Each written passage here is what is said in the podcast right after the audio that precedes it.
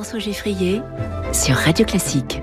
Les classiques de l'économie, c'est chaque matin avec Natacha Valla. Bonjour Natacha. Bonjour François. Doyenne de l'école du management et de l'impact de Sciences Po. À propos d'impact, précisément, on va parler ce matin du carbone et, du prix du carbone. C'est relativement récent. Hein. Alors c'est un marché qui n'existait pas, qui n'a pas existé pendant longtemps et on s'est rendu compte que finalement, quand on émet du carbone, on fait un peu du mal à la planète et il y a des mécanismes négatifs. Donc il faut quand même valoriser ce carbone. Donc on a développé cette idée. Pourquoi? Parce que ça nous permet un prix, ça nous permet d'avoir un, guide pour nos comportements. Donc le but, c'est de consommer moins d'énergie mmh. et de se tourner vers des combustibles qui sont moins polluants, en tout cas qui ont une trace carbone moins, moins forte. Donc c'est utiliser ce signal prix pour influencer nos comportements.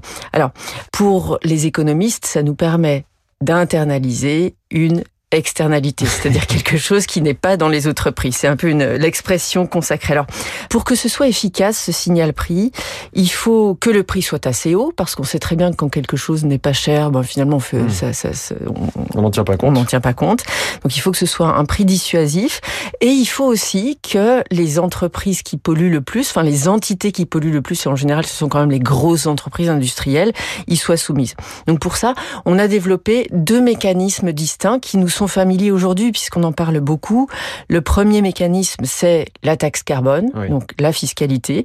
Et le deuxième mécanisme, c'est un pur euh, fonctionnement de marché, donc le marché du carbone. Le marché du carbone, en fait, c'est assez simple. Les entreprises achètent des autorisations par tonne de gaz qu'elles utilisent.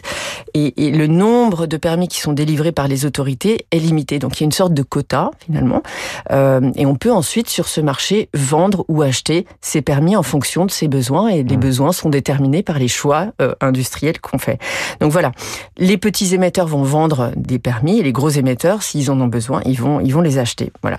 Ça c'est le premier mécanisme. La taxe carbone, on le sait encore mieux, j'allais dire, au niveau du quotidien. Ça attribue un prix directement au carbone et ça finit finalement dans les prix euh, du consommateur final. Mmh. Alors c'est très facile à instaurer parce qu'on sait faire une taxe sur à peu près tout, donc ça en ferait une de plus.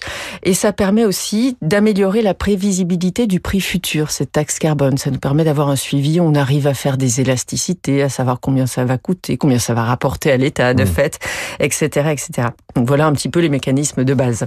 C'est une pratique qui, a démarré à Kyoto, hein, le protocole de Kyoto. Absolument. En fait, c'est assez ancien. On a aux États-Unis dans les années 90, déjà, on avait conçu un peu des marchés. Il y avait des pluies acides à l'époque et donc on, on avait envie de trouver une solution à ça. Et c'est vraiment à Kyoto. Euh, donc Kyoto, ça, ça, a été mis en œuvre en 2005. Donc ça, ça fait un petit moment. 38 États avaient signé. Mmh. Et l'idée, c'était quand même de réduire de 5% les émissions euh, des gaz à effet de serre par rapport à leur niveau de 90. Alors aujourd'hui, euh, les instruments dont on a parlé, ça couvre à peu près un quart, un cinquième des émissions mondiales. c'est pas mal. ça commence à être significatif ça commence... mais c'est loin d'être majoritaire. Voilà, exactement. On a quand même 60 programmes de taxation carbone et d'échange de droits d'émission dans le monde, donc voilà, ça se développe. Mmh. Euh, ça marche bien la en Europe Chine, bah oui, alors en Europe, c'est un marché particulier. Vous faites bien de le mentionner parce qu'on est un peu pionnier sur plein de choses en Europe.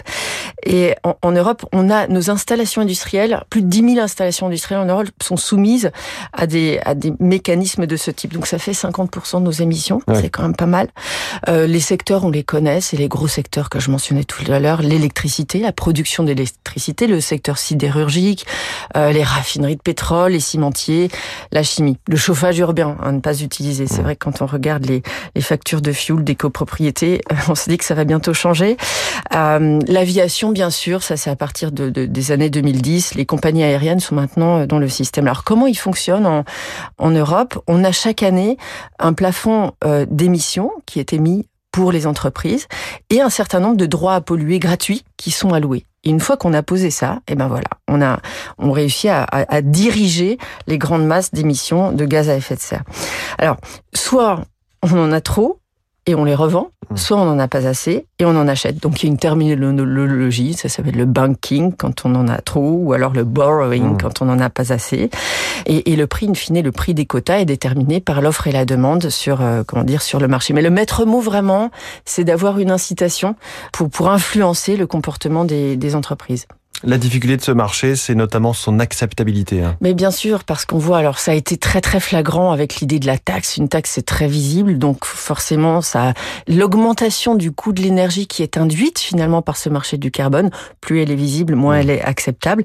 Et puis, ce qui est difficile, c'est ce qu'on appelle aussi les fuites carbone. Au niveau mondial aujourd'hui, il n'y a pas de prix plancher.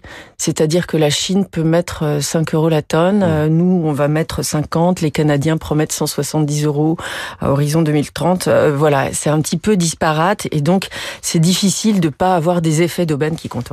Natacha Valla sur le prix du carbone ce matin dans les classiques de l'économie. On vous retrouve demain à 6h20. Merci.